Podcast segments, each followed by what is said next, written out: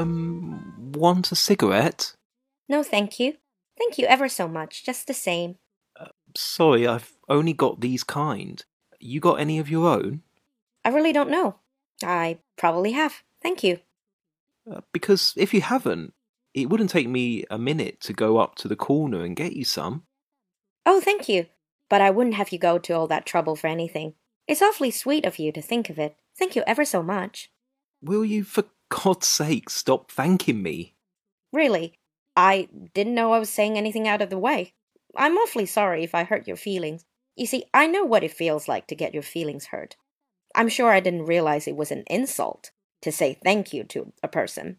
I'm not exactly in the habit of having people swear at me because I say thank you to them. I did not swear at you. Oh, you didn't? I see. My God, all I said, I simply asked you if I couldn't go out and get you some cigarettes. Is there anything in that to get up in the air about?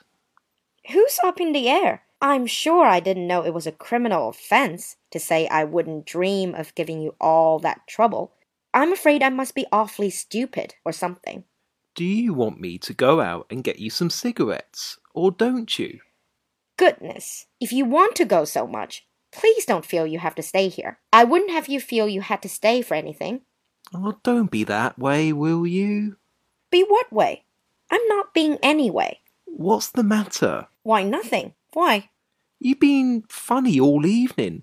Hardly said a word to me ever since I came in. I'm terribly sorry you haven't been having a good time. For goodness sakes, don't feel you have to stay here and be bored. I'm sure there are millions of places you could be having a lot more fun. The only thing, I'm a little bit sorry I didn't know before, that's all. When you said you were coming over tonight, I broke a lot of dates to go to the theater and everything. But it doesn't make a bit of difference. I'd much rather have you go and have a good time. It isn't very pleasant to sit here and feel you're boring a person to death. I'm I'm not bored. I don't want to go to any place. Oh, honey, won't you tell me what's the matter? Oh, please. Well, I haven't the faintest idea what you're talking about. There isn't a thing on earth the matter. I don't know what you mean. Yes, you do. There's something the trouble. Is it anything I've done or anything? Goodness, I'm sure it isn't any of my business, anything you do. I certainly wouldn't feel I had any right to criticize. Will you stop talking like that? Will you please? Talking like what? You know, that's the way you were talking over the telephone today, too. You were so snotty when I called you up. I was afraid to talk to you. I beg your pardon. What did you say I was? Well, I'm, I'm sorry. I didn't mean to say that. Uh, you get me so balled up. You see, I'm really not in the habit of hearing language like that. I've never had a thing like that said to me in my life. I told you I was sorry, didn't I? Honest, honey, I didn't mean it. I don't know how I came to say a thing like that. Will you excuse me, please? Oh, certainly. Goodness, don't feel you have to apologize to me. It doesn't make any difference at all. It just seems a little bit funny to have somebody you were in the habit of thinking was a gentleman come to your home and use language like that to you. That's all. But it doesn't make the slightest bit of difference. I guess nothing I say makes any difference to you. You seem to be sore at me. I'm sore at you. I can't understand what put that idea in your head. Why should I be sore at you? That's what I'm asking. Won't you tell me what I've done?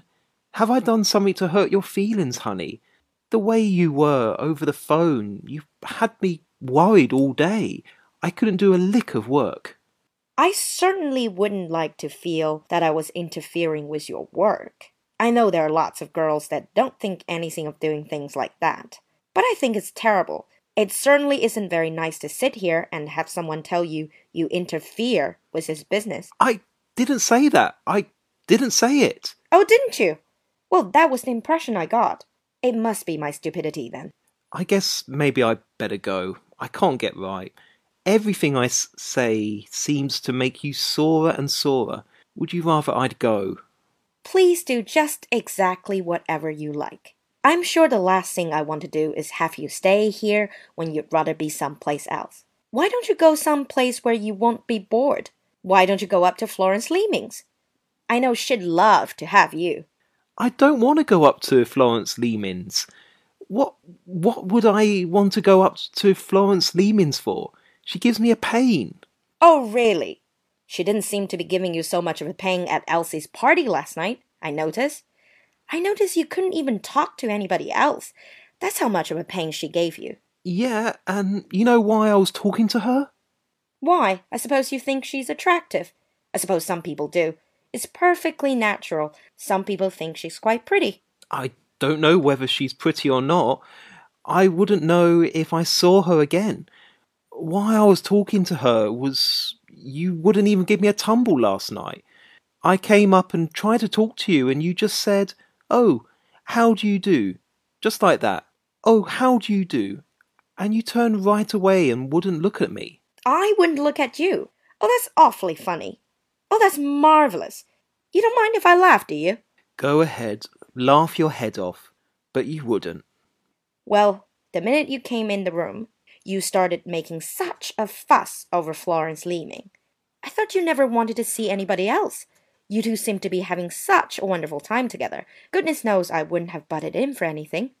My God, this what's her name girl came up and began talking to me before I even saw anybody else. And what could I do? I couldn't sock her in the nose, could I? I certainly didn't see you try. You saw me try to talk to you, didn't you? And what did you do? Oh, how do you do?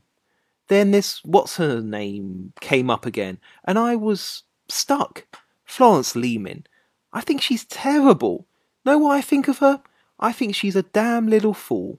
That's what I think of her. Well, of course. That's the impression she always gave me. But I don't know. I've heard people say she's pretty. Honestly, I have. Why, she can't be pretty in the same room with you? Well, she has got an awfully funny nose. I really feel sorry for a girl with a nose like that. She's got a terrible nose. You've got a beautiful nose. Gee, you've got a pretty nose. Oh, I have not. You're crazy. And beautiful eyes, and beautiful hair, and a beautiful mouth, and beautiful hands. Let me have one of the little hands. Ah, oh, look at the little hand. Who's got the prettiest hands in the world? Who's the sweetest girl in the world? I don't know. Who? You don't know? You do so to know. I do not. Who? Florence Leaming? Oh, Florence Leaming, my eye. Getting sore about Florence Leaming. And me not sleeping all last night and not doing a stroke of work all day because you wouldn't speak to me. A girl like you getting sore about a girl like Florence Leaming. I think you're just perfectly crazy. I was not sore. What on earth ever made you think I was? You're simply crazy. Oh, my new pearl beads. Wait, wait a second till I take them off. There.